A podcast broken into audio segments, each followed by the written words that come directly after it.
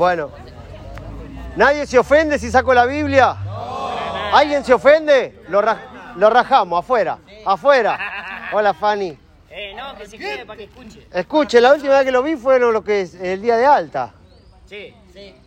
Vos sos nueva. Hay mucho. ¿Cuánto hace que llegaste?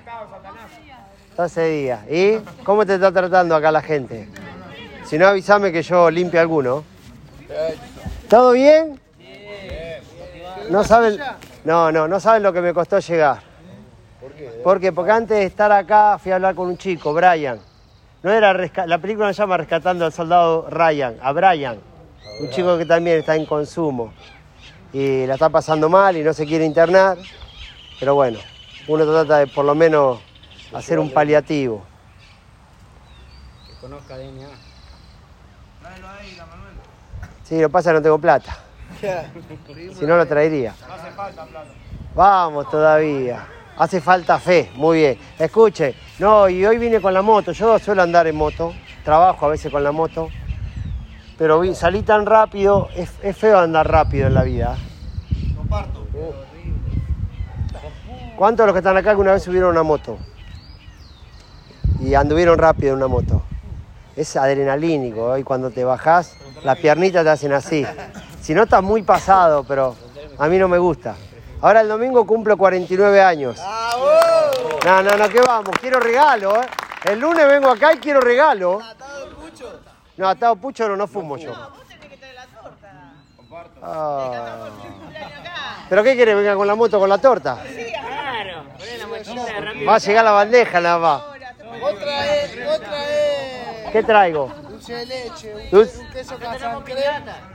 Bueno, pará, yo voy a hacer una cosa. Yo voy a pagar todos los ingredientes, ¿alguien me la cocina acá? Listo, ya está. Entonces, soplamos la vela.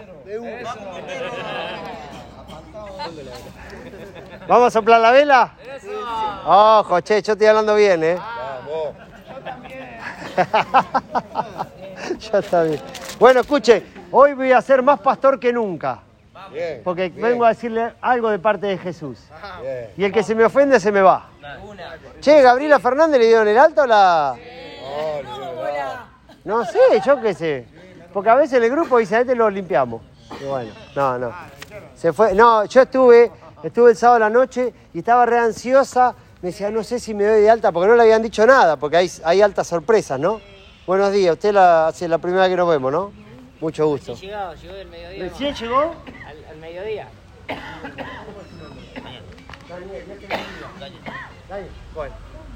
¿De dónde venís? Polvorini. Bueno. Bueno, y se fue al final, se fue de alta. Qué bueno. Bueno, ¿están bien? ¿Eh? Eso por Gabriela, no. Qué malo que sos. Bueno, escuche. Vamos, vamos. Y qué, la- qué raro que Fanny no salió a defenderla. ¿Anda bien, Fanny? ¿Estás bien? Si no, no arranco. Bueno, bueno. Escuche, le voy a leer una cita. ¿Eh? Dale, podés. Acá vení. De River tiene que ser. Hay silla. Escuchame, anda a ponerte una camperita. Está fresco, me parece. ¿Ya se compraron la de Fluminense ahora? Porque la de la tuvieron que guardar la de Palmeira, ¿no? Estaban contentos. ¿Le duró cuánto? ¿Tres días, cuatro días le duró el festejo? ¿Qué hay? ¿Querés pelear? Claro. Esto no tiene que ser nada más que broma, ¿sí? La sociedad está re encrispada. Oh, miren, mi papá, yo era chico y tenía un vecino que era hincha de River y cuando le ganaba salía y le tiraba una bolsa de maíz. Hoy llegás a hacer eso, te pegan un tiro. Pero no, tenemos que volver, la cargada está todo bien, pero el, el lunes, el lunes a la mañana me gastaron mis amigos, está todo bien, nos tenemos que reír. ¿sí? Hay cosas que verdaderamente valen la pena por eso serio, pero para esto no. Epa, bueno. bueno, escuche. Le voy a leer una cita que a mí siempre me gustó de la Biblia. Yo cuando leo la Biblia me gusta conocer la historia de Jesús. Después todo lo que tiene que ver con el Antiguo Testamento. La Biblia tiene dos testamentos, el Antiguo y el Nuevo. Me parece muy tétrico, muy histórico. A mí me gusta conocer la vida y obra de Jesús. Es mi, mi modelo a seguir. Seguramente alguno no compartirá, pero yo lo que descubro de él, que siendo una persona buena, ayudaba siempre. Y que aún murió en la cruz injustamente. ¿Alguno lo puede creer? A mí me, me desafía, me inspira. Es más, yo soy admirador de alguien que murió por, por sus enemigos, y ese era yo. Y cuando leo lo que Jesús hacía, me despierta, eh, me, incentiva, me, me hace conectar con lo importante. Una de las cosas que más veo en este tiempo en la sociedad es que cada vez estamos más ensimismados. Y muchas de las cosas por las cuales a veces no podemos salir adelante es porque estamos siempre en ese círculo vicioso, que se trata de yo, de mí. ¿Sí? Cuando uno empieza a mirar más allá de lo que le pasa a uno, se da cuenta que aún lo poquito que tiene puede servir como una herramienta para ayudar a otro. A mí, por lo menos, esa filosofía de vida, camino de fe, como le quieran llamar, me salva la vida todos los días. Por eso les conté recién que antes de venir. Ayer a la noche me pasó también una situación. Conocí a Brenda. Brenda me llama a las 4 de la tarde. Yo a la mañana había ido a la iglesia, después fui a almorzar con mi hermana que vino de visita, vive en los Estados Unidos, y con mi cuñado, fue mi papá también y un amigo. Llegué como a las 4 menos cuarto, estaba cansado. Me tiré una siesta, es el único día que duermo una siesta los domingos. Media hora estaría. Viene mi hija, que es una adolescente con 15 años, a quien amo, Donatella. Viene y me tira el teléfono, me dice, está sonando como loco, me dice. Vieron, los adolescentes son así. Yo me iba así dormido, no identifiqué quién era, si era un conocido o no. Hago así, hola. Del otro lado una chica que hoy tiene nombre, se llama Brenda. Hola Brenda, ¿cómo estás? ¿En qué te puedo ayudar? Me dice, estoy hablando con el pastor. Sí.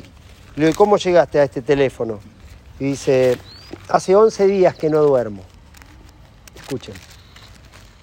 Me dice, cada noche que me acuesto, algo se apodera de mí.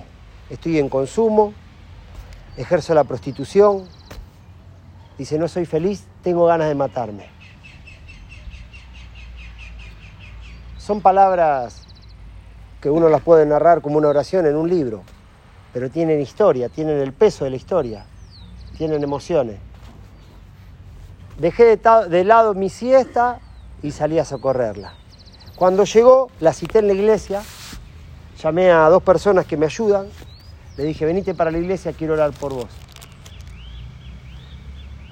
Estaba yendo yo en camino, me tuve que volver porque había un tráfico, yo vivo en la zona de Seiza y los domingos a la tarde mucha gente viene de zona sur porque la ruta 3 agarra la intercepción de la autopista Buenos Aires-Cañuela y se hace un, tope de auto como acá, como la Panamericana.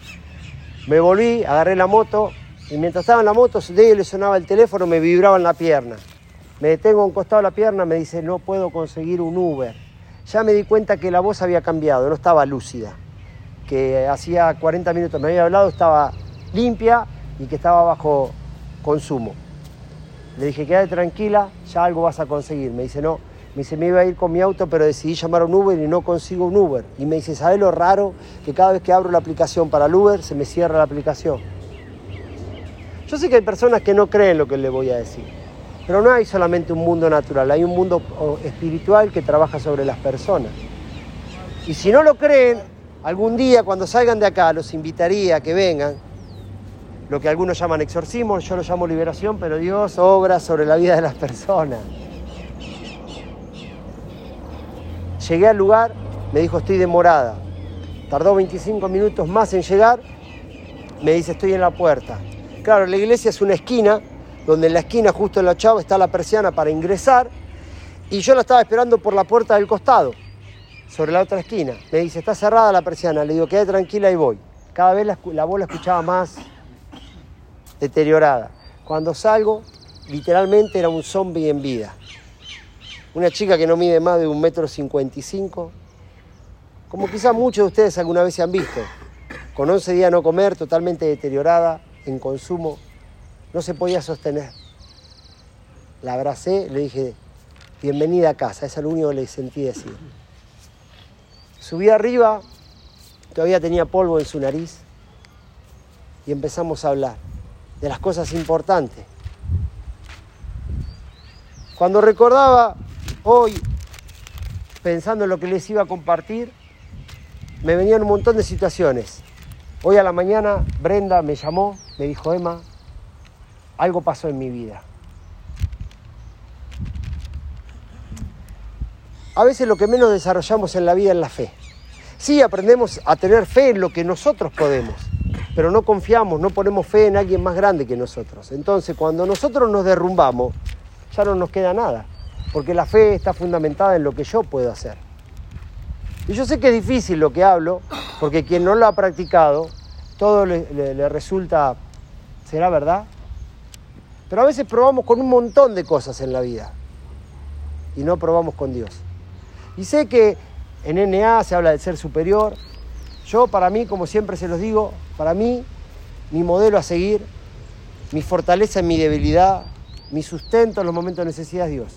Porque yo tengo una vida igual que ustedes, tengo problemas, nací en el mismo contexto, sé en el país que vivo, eh, la economía premiante, necesidades, pero encima soy una persona a la cual continuamente mi teléfono está sonando porque hay gente que necesita ayuda. Y yo no soy diferente a nadie, solamente he aprendido a poner mi esperanza y encontrar la respuesta en lo que te quiero hablar. ¿Están preparados para escuchar? Gracias. Esto está en el libro de Juan, capítulo 5. Y el título lo presenta como el paralítico de Betesda. Betesda era una región donde había un estanque. Y era un estanque en la cual era conocido porque ahí se juntaban todas las personas con discapacidad o con enfermedades extremas. ¿Qué es lo que ocurría en ese estanque? De vez en cuando se removía el agua a causa de la intervención de un ángel que agitaba y el primero que llegaba a tocar el agua era sano. No sé si era mito, ¿verdad? Pero ahí estaban todos los discapacitados. Los ciegos, los cojos, los leprosos, todos aquellos que tenían alguna afección en la vida. Dice, después de estas cosas había una fiesta y subió Jesús a Jerusalén. Y había en Jerusalén, cerca de la puerta de las ovejas, un estanque llamado en hebreo Betesda, el cual tiene cinco puertas. En esto yacía una multitud de enfermos, ciegos, cojos, paralíticos, que esperaban el movimiento de las aguas. Porque un ángel descendía de tiempo en tiempo al estanque y agitaba el agua. Y el que primero descendía al estanque después del movimiento del agua quedaba sano de cualquier enfermedad que tuviese. Y había allí un hombre que hacía 38 años que estaba enfermo. Cuando Jesús lo vio acostado y supo que llevaba ya mucho tiempo, le dijo, ¿quieres ser sano? Señor, le respondió el enfermo, no tengo quien me meta en el estanque cuando se agita el agua, y entre tanto que yo voy, otro desciende antes que yo. Jesús le dijo, levántate, toma tu lecho, toma tu ropa y anda. Y al instante aquel hombre fue sanado, tomó su ropa y anduvo. Y era el día de reposo o el día de descanso aquel día. ¿Qué pregunta tonta, podríamos decir, hizo Jesús ante una persona que sabía que estaba ahí porque la necesidad lo apremiaba? Hacía 38 años que este hombre estaba ahí esperando que de vez en cuando se agitara el agua para correr y tocar esa agua y, ser sano. Que Jesús se le acercara y le dijera, ¿quieres ser sano? Es como que vos te acercás al consultorio médico y el doctor te dice, ¿usted quiere ser curado? Uno le diría, ¿usted es un estúpido o es un inconsciente? Pero esa es la pregunta que marca la diferencia. Imagínense, era medio morbo la situación, ¿no?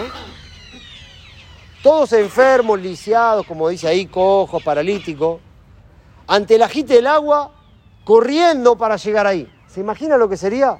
El ciego, el cojo, el paralítico, un tumulto de personas, uno parándose o- o pisando al otro. Pero hay una pregunta que todo lo define, que lo define en esta tarde, y que mientras yo le estoy hablando, hay oídos que no están activos a lo que yo estoy diciendo, porque hay una escucha activa. La escucha activa es cuando uno presta atención a aquellas cosas que verdaderamente son importantes. Son esas cosas que hacen un clic en la cabeza. Y vos decís, ¿cómo puede ser que nunca lo vi? Y eso marca un antes y un después. Y lo que este hombre oyó fue lo que cambió su vida. Jesús le preguntó, ¿quieres ser sano?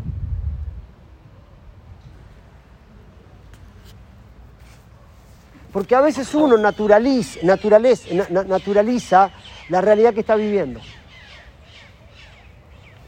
Se acostumbra, bueno, es así. Es así lo que me tocó vivir, fueron las cartas que se barajaron y me tocó. Pero hay una pregunta que puede cambiar el rumbo. ¿Quieres ser sano? Porque a veces está todo el contexto en contra, pero a veces está todo el contexto a favor. Y el que no quiere es uno. Porque tiene temor, porque no sabe vivir de otra manera, porque claro, la sustancia, el alcohol, todo tipo de adicción lo que hace es anestesiar algo que no sabemos enfrentar. Pero la pregunta es, ¿querés? Porque si querés, se puede. Ahora el tema es, claro, si siempre lo hiciste en tu fuerza, cuando no las tuviste, ¿quién te sostuvo? Mi vida no dista mucho a la tuya. Solamente que en el día oscuro sé dónde está la tecla para prender la luz. Pero a veces en la oscuridad que vivimos y si nadie nos enseñó el camino, no sabemos a dónde recurrir. Y en la oscuridad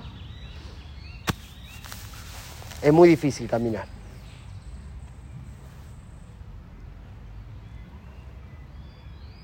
Más allá de todo, las herramientas que podamos tener, si nosotros no estamos determinados en nuestro corazón a decir yo quiero ser sano, vamos a mutar ¿eh? a otro tipo de adicción, a otro tipo de patología. Cuando yo le cuento lo de Brenda, muchachos, ustedes tendrían que ver. Salió otra persona.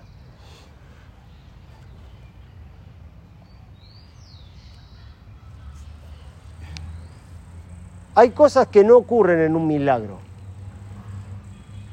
El otro día me preguntaba un muchacho, me decía, si es tan verdad lo de los milagros de Jesús, ¿por qué no ocurren hoy?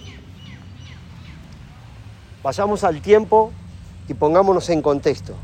En el tiempo que Jesús caminó en este, en este mundo, para aquellos que creen, no había tomógrafo, no había ecografía, no había radiólogo, no había análisis de sangre. La medicina era no convencional, estaban los curanderos, estaban los videntes. Entonces la persona tenía que ir, recurrir a ciertas cosas que eran parte de la cultura de aquel tiempo. Lo que no lo hacía un curandero, lo hacía un mano santa. Y Jesús utilizaba los milagros para atraer a las personas. Porque siempre donde hay fuego artificial nosotros estamos. Es decir, Dios siempre está queriéndonos llamar la atención. El tema es que nosotros no sabemos identificar el mensaje. Y este muchacho me decía, pero ¿por qué no hay milagros? Porque hoy los milagros ocurren a través de la ciencia. Cuando vos crees que Dios que le da el conocimiento a las personas, Dios obra a través de la mano de un cirujano. Dios obra a través de un tomógrafo descubriendo un tumor. Antes, ¿cómo podían hacer? Capaz que te palpaban, ¿no? Pero no lo importante el milagro. Lo importante es qué pasa con mi vida. Si yo puedo ver lo importante. Yo como comunicador toda mi vida trabajé para despertar interés en mi oratoria. Porque yo puedo tener un buen mensaje, pero si no logro despertar el interés de quien me está oyendo, de nada sirve.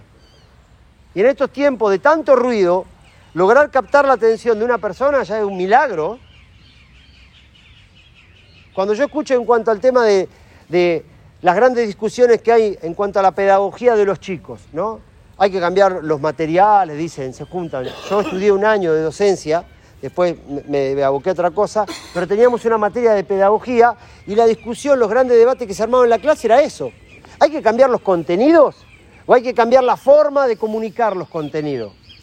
Porque yo, al igual que vos, seguramente te has topado con maestros que te enseñaban matemática, pero vos recordás aquel que tenía una pedagogía canchera, que te llamaba la atención y vos lo terminabas amando ese profesor. Y había otro que era aburrido, que se paraba en el pizarrón y escribía así, copien, decía. Decías, es un bodrio esto. Porque lo trascendental no es a veces lo que decimos, sino cómo lo decimos. Y lo que Jesús le dice a este muchacho, despierta en él una inquietud que lo llevó a cambiar toda su vida. ¿Queremos ser sanos? ¿Queremos salir adelante? ¿O solamente estamos esperando el hecho de que llegue el día de alta y ya está? Pero si no hay un cambio radical en tu vida, en la primera de cambio vas a recaer. Porque no tenés estructura, porque no aprendés a confiar en alguien más grande que vos, porque toda tu fe está puesta en lo que vos podés hacer. Porque va a venir la noche, así como sale el día, pero no vas a saber cuál es la tecla que tenés que tocar. Sí. Fuerte y claro. No, el tema es que un ateo, yo, mira, tengo un amigo, creo que alguna vez lo conté acá, no sé si esta vez o la otra vez cuando yo venía, porque durante un año no vine. Un día, se llama Emanuel igual que yo. Él empezó a venir un día a la iglesia acompañando a su esposa. Y, un día siempre la venía a buscar cuando terminaba la reunión y se, la subía, se subían al auto y se iban. Y un día ya después de varias veces que vino, vino y me dio la mano. Se presentó, llegó un gusto. Y, lo que primero me dijo, yo soy ateo. ¿Está bien? Y yo le dije, mira, no sé el porqué de vos sos ateo, pero seguramente del Dios que a vos te enseñaron, yo también sería ateo.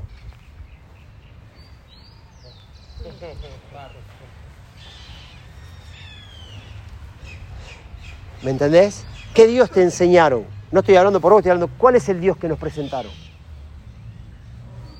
Miren, les voy a contar algo, Gaby no está.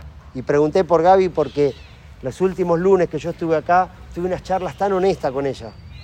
Que el día, el sábado, yo no me quedé hasta el final, creo que el alta se la dieron el domingo, ¿no? A Gaby, el sábado no. Yo me fui acá como, eran como las doce y media. Ya mi mujer me decía, ¿dónde estás? Y el lunes pasado no vine porque fue el día de descanso después de todas las altas. Pero el lunes anterior nos quedamos hablando después del taller con ella sentado en la mesa. Ella todos con sus ojos húmedos, emocionada, y me dijo, Emma, ¿sabes qué? Me dice, cuando vos empezaste a hablar de todas estas cosas, el primer día que viniste al taller, yo tenía cierto rechazo, decía, no, este, y más, se había indagado, no sé si le había preguntado a Guilla, a Luis, que yo era pastor, me decía, nada, yo no quería saber nada. Me dice, pero vos me presentaste un Dios diferente.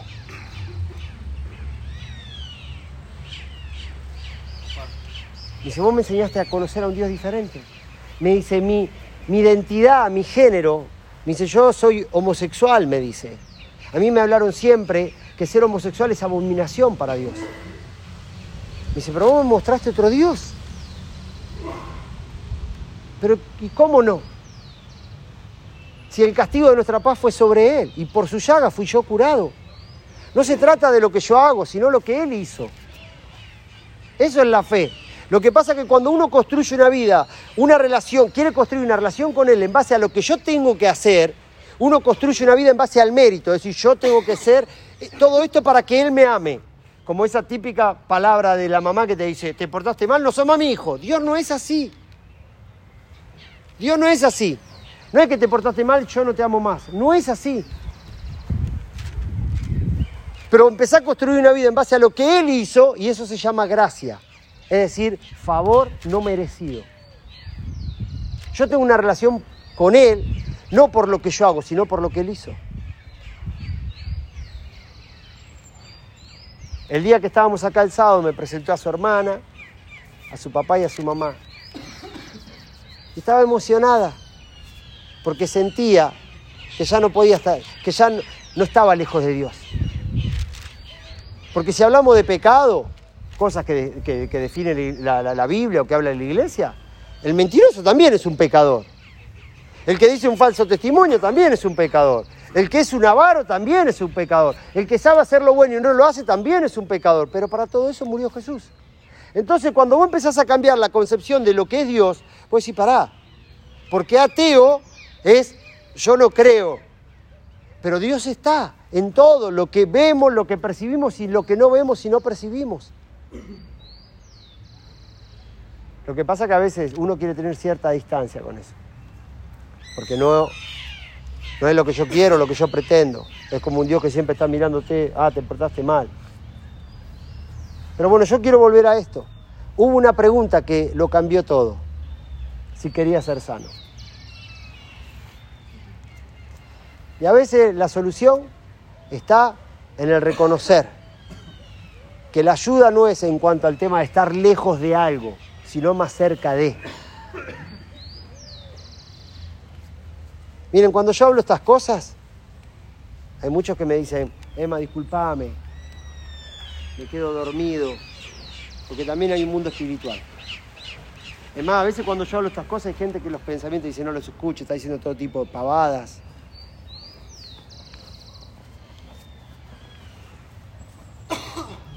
Yo me la paso orando por personas. Y lo que yo le digo ayer de Brenda no fue un encuentro meramente natural. Fue un encuentro en el cual oramos por ella y esa chica quedó libre.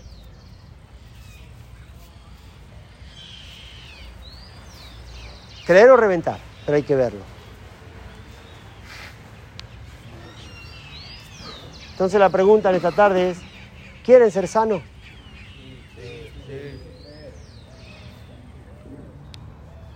Es cuestión de creer. A veces tenemos cierto rechazo al Dios cultural, pero aceptamos tan, con tanta facilidad cosas tan malas en la vida. No tenemos, tenemos prejuicio de hablar de Dios y, de entregar nuestra vida a Dios. Nos paramos, ¿no? Pero yo, pero ante cosas que son nocivas y que hacen mal a nosotros y nos hacen sufrir a nosotros y a todos los que están alrededor, somos tan permisivos. Había una publicidad hace muchos años que decía de la Serenísima, ¿probaste con un yogur? Bueno, a veces probamos con tantas cosas y ¿por qué no darle una oportunidad a ese Dios que va más allá de la cultura? De la interpretación de alguien que vino con cara de juez y diciendo el juicio de Dios sobre tu vida y todas, todas esas pavadas.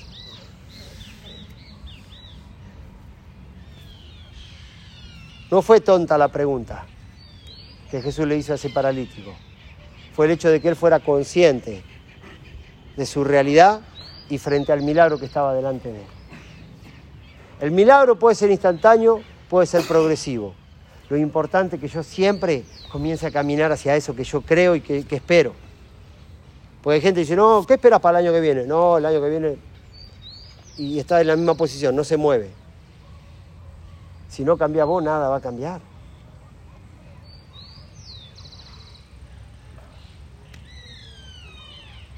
Jesús le dijo, ¿quieres ser sano? Levántate, toma tu lecho y anda. Ahora, levantarse demandaba fe, ¿eh? porque el tipo estaba postrado. Hay una acción que depende de nosotros. Salir de esa posición en la cual estamos. A veces no, no es una posición física, a veces es una posición mental. A mí nadie me mueve de esto. Bueno, tranquilo. A veces es una posición espiritual. A mí nadie me mueve esto. Tranquilo. Cada uno sabe con lo que carga. Pero yo no creo que es casualidad que Jesús te haga esta pregunta. Yo no te estoy hablando de religión. Muchos de los que están acá han sido lastimados por la religión. Yo te hablo de una vida. De una vida nueva. Una vida abundante. De una vida lejos del odio, del rencor, del resentimiento, de la depresión. No significa que no vas a tenerla, pero sabes dónde ir, a qué puerta golpear. Este mismo Jesús dijo, en el mundo tendréis aflicción, mas confía, yo he vencido al mundo. Una oportunidad hablando una cosa así, en otro centro, no vine nunca más. Me tiene sin cuidado. Pero me quiero ir con la conciencia tranquila de que le he dado la oportunidad de escuchar quizás algo que quizás nunca más lo escuche, o casi, quizás sí. La vida te va a llevar el camino que vos elijas. Si nos volvemos a cruzar, como a veces cuando vengo a la Salta me encuentro con algunos chicos que están desde la primera hora, maravilloso. Y, si no, nos volvemos a cruzar por año algún Emma, eso que me dijiste algún día fue una semilla plantada y en algún momento empezó a dar sus frutos. Pero tengamos nuestro corazón permeable, muchachos, chicas. Seamos tierra fértil. Duro a lo que nos hizo mal. Pero demos una oportunidad a que hoy Dios, Jesús nos pregunte, ¿quieres ser sano? ¿Quién había levantado la mano para ahí? A mí me pasa que yo quiero ser sano, pero yo no sé hacer otra cosa que drogarme. Yo siento que mi vida hace muchísimos años, yo me drogo de los 13 años, ha girado siempre en torno a la droga y yo siempre estaba encerrado drogándome, entonces yo no sé hacer otra cosa que drogarme. Bueno, a veces en el camino de la fe uno es como vuelve a nacer y es como un bebé. Y a veces a un bebé hay que abrazarlo, hay que cuidarlo. El bebé empieza después a gatear, empieza a caminar, hay que ayudarlo a caminar, a dar sus primeros pasos. Y esto es lo mismo. Yo en, mi desarrollo como pastor hago eso. Yo no esfuerzo a nadie. Yo no esfuerzo a nadie. Pero de repente a veces uno, como decís vos, y gracias por esa honestidad, si yo lo único que sé es drogarme, bueno, quizás nadie te enseñó este camino. Nadie te enseñó a conectarte más allá de, de lo que percibían tus sentidos naturales, a descubrir que hay un camino espiritual y que es tan trascendental, como siempre lo digo del primer día que vine acá, que cuando el espíritu se separa de todo esto, este cuerpo se va bajo tierra. Sí, sí, por favor. A mí me pasa que yo, con tal de que... Más fuerte si te escuchan allá atrás. Bueno, como todos saben, ¿no? Que mi hijo tuvo una enfermedad eh, que la tiene, la cual Dios hizo un milagro en la vida de mi hijo, le habían dicho que iba a estar muy mal hasta que se iba a morir y bueno, resulta que mi hijo hoy está muy bien y yo a la hora de, hablar con Dios lo único que le pido es por mi hijo, no por mí. Y en ese sentido no me, no me hallo con Dios. Porque yo hablo por mi hijo, no hablo por mí. Mm. Como que no encuentro el valor de mi vida, digamos con que salve a mi hijo está todo bien, ¿viste? Después conmigo hace lo que quiera. Y en ese en eso me encuentro hoy, ¿viste? Mm. Y no, le, puedo encontrar la vuelta. Me pasa de que cuando mi hijo cada 8 o 6 meses tiene control de su enfermedad, ahí yo vuelvo a arrodillarme, vuelvo a pedir, vuelvo a buscar una relación con Dios. Luego está todo bien y me alejo. Hay, hay relaciones que nos ayudan y hay relaciones que nos hacen mal. Hay un dicho popular que dice, hacete amigo del juez, hacete amigo del comisario, hacete amigo del bombero, porque Dios quiera que no, pero en el momento que lo necesitas, hay una relación que te une. ¿Conveniencia o no? Yo prefiero relacionarme con aquel que en el momento que lo necesita reconozca mi voz y que yo sepa también cuando Él me habla. Y quizás te lleva a la necesidad, pero después encontrás placer en esa relación. Porque Dios a veces nos llama la atención a través de la necesidad. No porque Él sea malo, es simplemente porque nosotros hemos tomado decisiones o alguien que nos precedió tomó decisiones que quizás hoy son el resultado de todas esas cosas. Esa parte a mí me da miedo. ¿Por qué? porque me pasó esto, ¿no? De haberme alejado de Dios después de que, que mi hijo salió de ese hospital y, pasó la quimioterapia y salió todo bien. Al cual al tiempo estaba, yo estaba re alejado, ¿no? Mi abuela es muy creyente de la vieja escuela y no muy muchos días antes de que pase lo que voy a contar, me dice, che, ¿te acordás cuando todos ustedes estaban todos enfermos en tu casa? Me dice mi abuela, sí. Cómo iban toda la iglesia, creían en Dios, todo. Sí. Y ahora no va más, que también me dice. Tenés cuidado, hijo, me dijo, porque a veces Dios llama y no es la manera que a nosotros nos gusta, dice, ¿viste? Y yo a la semana voy al hospital y a mi hijo le salen imágenes nuevas, en una, en una placa le salen lesiones nuevas. ¿Y qué hago? Vuelvo a la iglesia yo después de ese resultado a pedirle por favor a Dios de que otra vez no. Y yo vuelvo a la otra semana, le repito en los estudios a mi, hijo y viene la autora y, no- y dice, no, acá no sé qué pasó. No, no, no, estaba, salió mal esta placa, esta es la que va. Y mi hijo no tenía nada. Y a eso le tengo miedo, a ese llamado, ¿viste? De que a veces no es de la... Me quedé con esa palabra de mi abuela que no es como a nosotros nos gustaría que nos llame con los fuegos artificiales. A veces eh, yo siento que esa vez me llamó como vení o vení, fue, ¿entendés? Y esa parte a mí me da miedo. Cuando hoy me siento desconectado, alejado, y me encuentro en una situación así, yo cada, cada un par de meses tengo que volver a- con mi hijo y tengo que volver a confiar y a creer y acordarme de que Dios hizo un milagro en la vida mía. Y yo me siento en falta en realidad. Mm. Me siento en desagradecido un- un- por conveniencia. No, pero igual, igual, Dios es amor. Y, y- y- y las- todo lo que nos pasa en la vida no es castigo.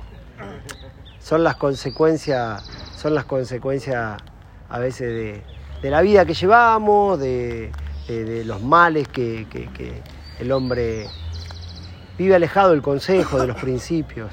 Siempre digo lo mismo. A veces hay gente que me dice, "Eh, si Dios existiera, ¿por qué eh, hay tantas catástrofes? Y las catástrofes están acerca de la, la falta de sabiduría, de los hombres, ¿entendés? Cambian los cursos de los ríos, talan los árboles, un montón de cosas. Que el hombre a veces por las ambiciones de medida, un montón de cosas. Vos de repente eh, eh, mi, mi- mi- mi- hermano, mi tío tuvo una mala vida y bueno, y capaz que se crió en una familia donde el papá estuvo ausente y un montón de cosas, ¿entendés? Y, y sería muy largo decirlo, pero muchas veces no es Dios, es vivir ajeno a Dios, es haberle dado la espalda a Dios, pero no un Dios como alguien que te está controlando, sino como un principio de vida. Cuando alguien me dice en cuanto al tema de la familia, yo soy el que creo que Dios creó la familia, que es un proyecto de Dios. Ahora, que nosotros seamos desleales en cuanto a, nuestras relaciones con nuestra esposa, ¿entendés? Que seamos infieles, ¿vos te pensás que eso no tiene un costo? ¿No tiene un costo? Cuando un padre abandona a una mujer, está bien, y no vamos a quién es el culpable, si la mujer esto, no importa, pero vos te pensás que eso no tiene un costo? Y después ese chico se cría con un resentimiento, con una bronca, y después, y, de repente ese chico en consumo va y mata a un pibe, y otro que dice, ¿dónde está Dios? Y es una cadena de, de desgracia. ¿Por qué? Por no haberle prestado a Dios. ¿Entendés? La sabiduría, no haberla adquirido. ¿Dónde está Dios en todo esto? Dios siempre estuvo en el consejo. Dios siempre estuvo en la sabiduría.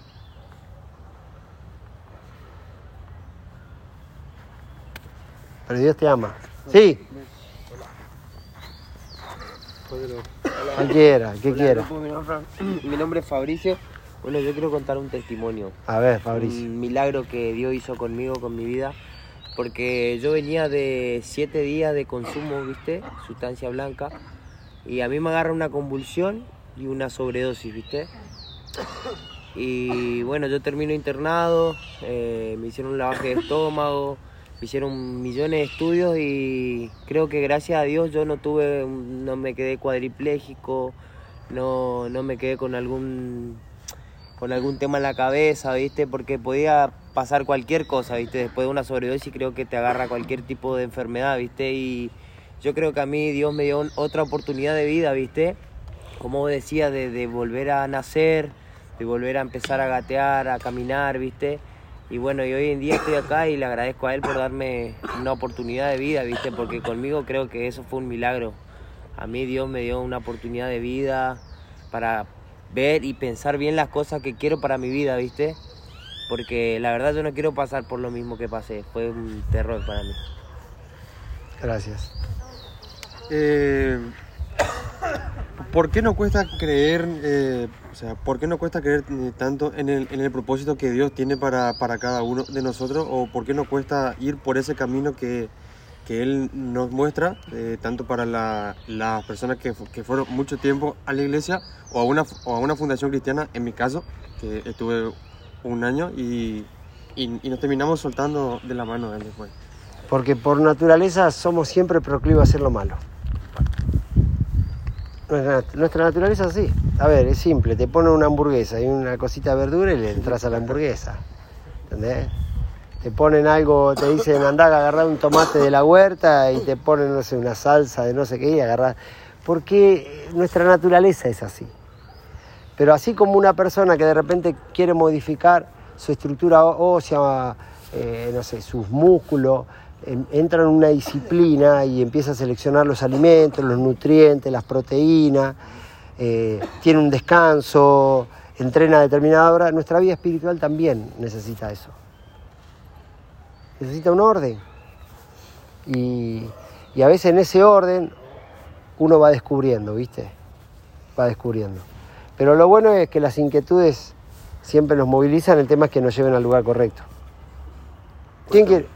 Cuesta mucho eh, ir por el propósito de, eh, de Dios cuando estamos en el mundo, ¿viste? Y sí, cuesta, Cuesta mucho. cuesta. Porque en la, la fundación donde él estaba y donde en la que yo estuve era una fundación cristiana, ¿viste? ¿Cómo se llamaba? Remar. Claro, sí. Donde- Ahí había que ordeñar vaca. Ni quería- pucha se fumaba. O Sí, sea, no, mucho, no. Y podíamos- después había que salir con la canasta a vender cosas para... Sí, sí. o sea, No la nosotros- conozco, está en todo el país remar. Nosotros no podíamos escuchar música del mundo, así como escuchamos acá, no podíamos decir malas palabras, ¿viste? Mm. Era una cosa de loco. Y la verdad que por ahí, por un lado, tenía razón, porque vos salías al mundo y era un mundo, ¿cómo que se dice? Que, O sea, de la carne, ¿viste? De la carne. De la Sí, carne sí. y no del espíritu. ¿Pero ustedes nunca habían ido a una iglesia antes de llegar ahí? Sí, Ah, siempre mirá. fuimos a la iglesia, somos primos nosotros. ¿Primo de andanzas? Primo de andanza y primo de, de Qué bueno, recuperación. qué bueno. Pero sí, cada uno tiene un propósito en la vida y lo tenés que descubrir. ¿Qué tal? ¿Cómo te va? ¿Cómo es tu nombre? Mi nombre es Nicolás. Hola, Nicolás. Bueno, en mi caso es bastante parecido a lo que contó acá el muchacho. Mi hermano le sale un tumor en unos estudios. Él viviendo en La Plata, yo soy de Corrientes, toda mi familia de Corrientes. Y bueno, cuando vio que es largo el tema de los estudios, que biopsia, que esto y que aquello, salta que es tumor.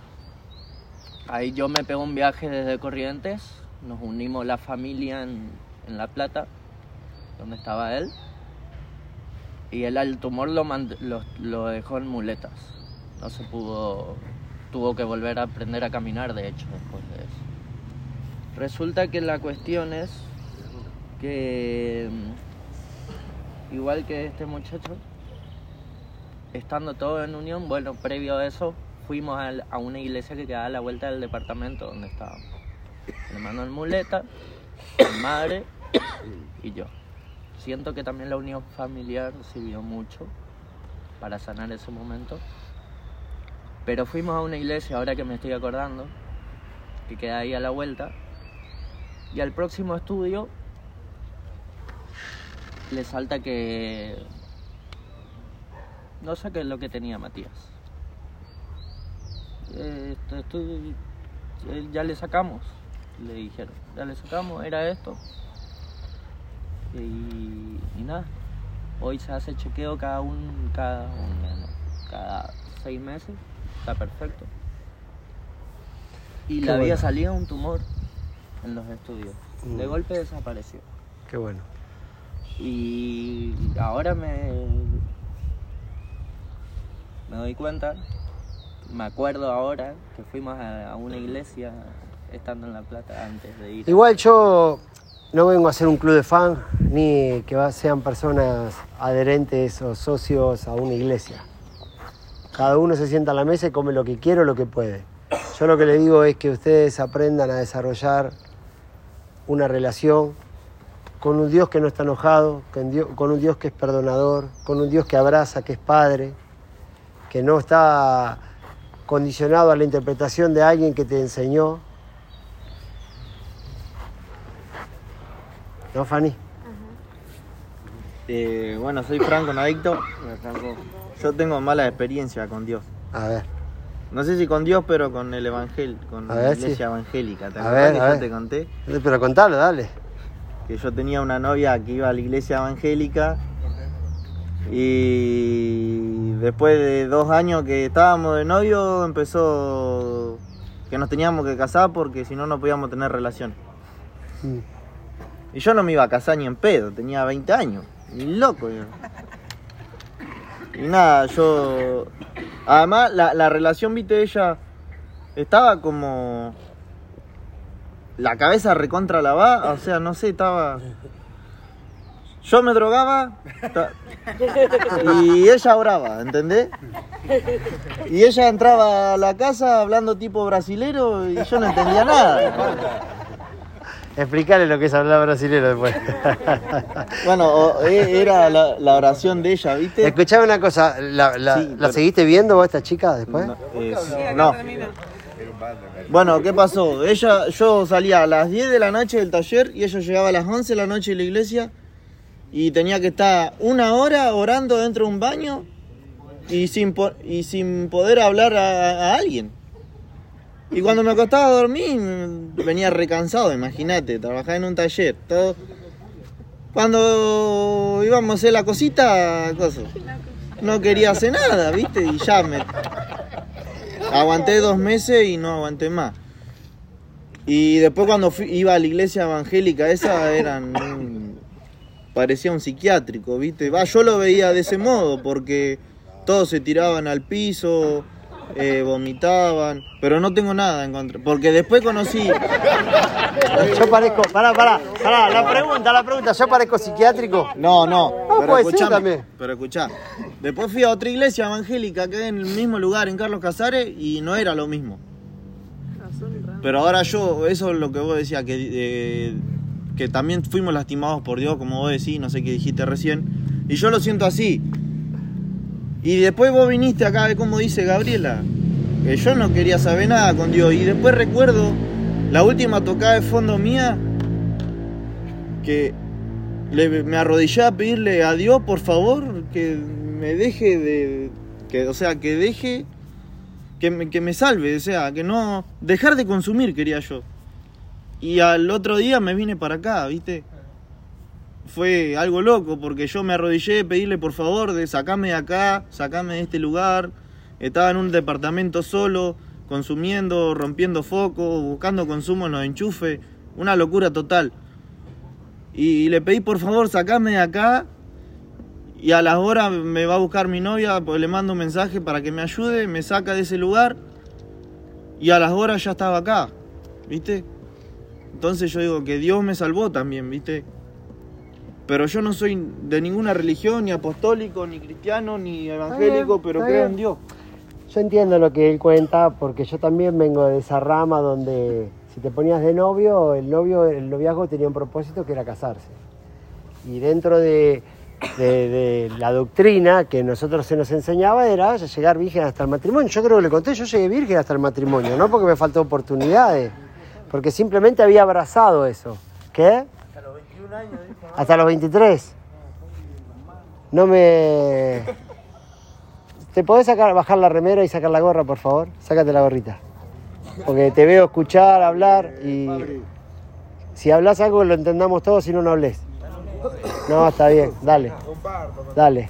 Porque parece que me estás como vacilando y... Si no... No, está bien. ¿Y te podés sentar bien? ¿Derechita? Sí, por favor, dale, gracias. Eh, yo había abrazado, había abrazado eso porque creía que era bueno. Creía que era bueno. Y a veces en la premisa de uno decir, bueno, abrazo esto porque me enseñaron a creer que agradaba a Dios. Les puedo decir que quizás me perdí cierta... Sácate la gorrita también, dale. Quizás para algunos me perdí ciertos placeres que el mundo te ofrece. Pero yo te puedo decir que hoy, después de 30 años, sigo siéndole fiel a mi esposa.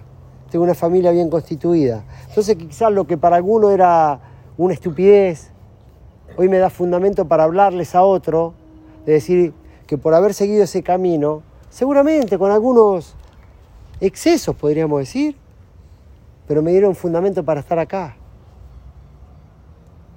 Si yo te cuento, nunca le fui infiel a mi esposa. ¿Ustedes creen que no me falta oportunidades? Pero a ver, cuéntenme de quien le fue fie- infiel y que anduvo con un montón de mujeres le termina yendo bien en la vida.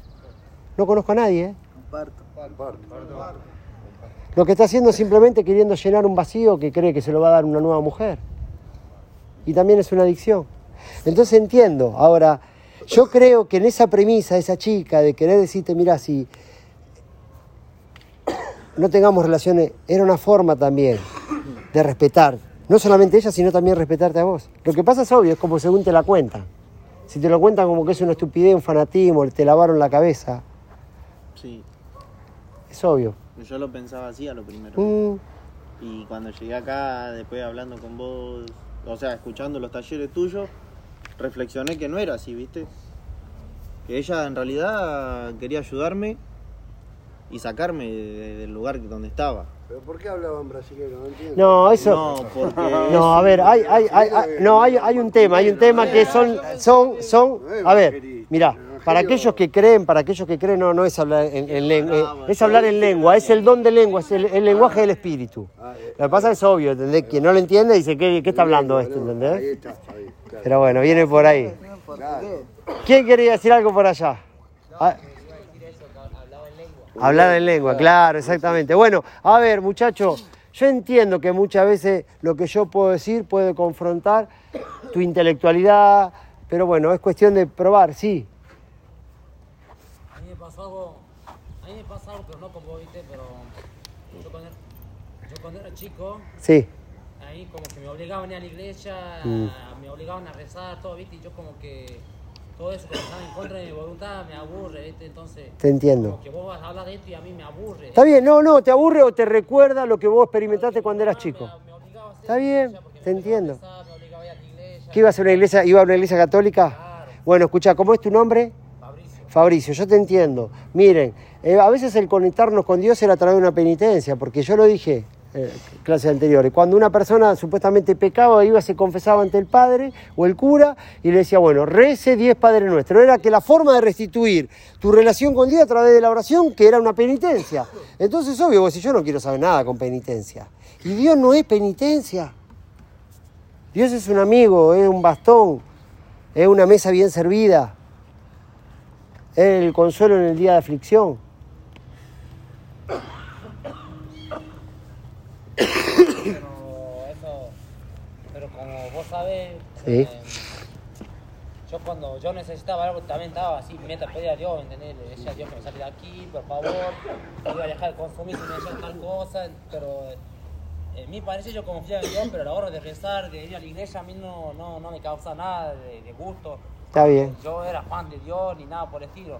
Es más, nunca creo que yo terminé de confiar en Dios ni creer en Dios. Es más, me aburría hasta que me lean la Biblia, ¿entendés? En A mí también. ¿Ah? A mí también me aburre que me lean la Biblia. Me, y me mandaban a leer la Biblia y me, incluso me aburría, me mandaban a rezar, y hasta grande incluso, ¿eh?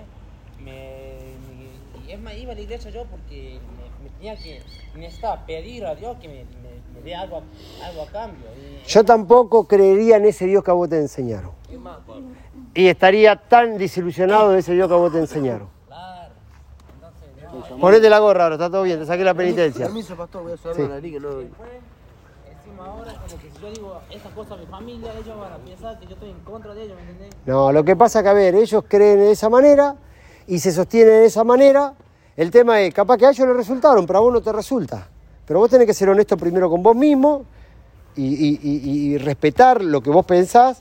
Y bueno, y también en algún momento ellos lo tienen que entender. Pero seguramente ese Dios que a vos te enseñaron yo tampoco creería. ¿eh? Dale, dale. No, pero ahorita si yo pienso capaz que ahora me estoy diciendo a vos que yo, como yo te digo, como que digo, no confío en Dios, no creo en Dios, mm, no me gusta rezar, no me gusta la iglesia, como capaz que mi cabeza ya tiene automáticamente que Dios me va a castigar o que Dios me va No, a no. hacer algo malo. ¿me No, entendés? tranquilo.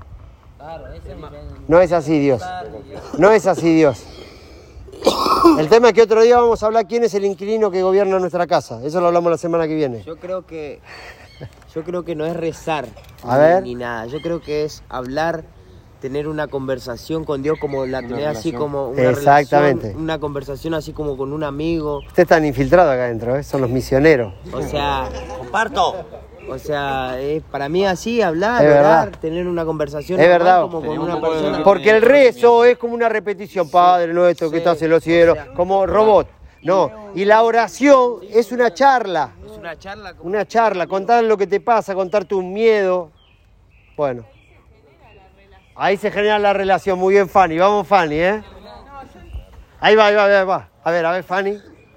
No, que en esa, con- en esa conversación personal que uno tiene es como que se empieza a nutrir y crear la relación que puedes tener. Mm, No es tan, es como que no necesitas a un tercero para llegar a él. Mm. Por ahí muchas iglesias te enseñan a que al cura confesarte y es todo mucho más simple. mm. Pedirle y hablar con él y siempre está escuchando. Algún día tendrías que contarle de dónde venís vos, acá tu gente. Ya lo saben, ¿no? ¿Ya lo sabe? Emma, igual el Evangelio abre con el, el Padre Nuestro o no? No necesariamente. Yo creo que Jesús, cuando le dijeron a los discípulos, enséñanos a orar, él dijo una oración modelo, pero no significa yo tengo que repetirlo, ¿no? Es como que yo con mi esposa no voy a hablar las palabras que me enseñó mi papá. Decirle que la más, ¿viste? Entonces yo voy a... No, no, cada uno hace su propia experiencia. Dios es un amigo. Entonces, es como... Pero bueno, después se venden franquicia y todos decimos, bueno, la- la- el método es así. ¿Alguien quería decir algo por ahí?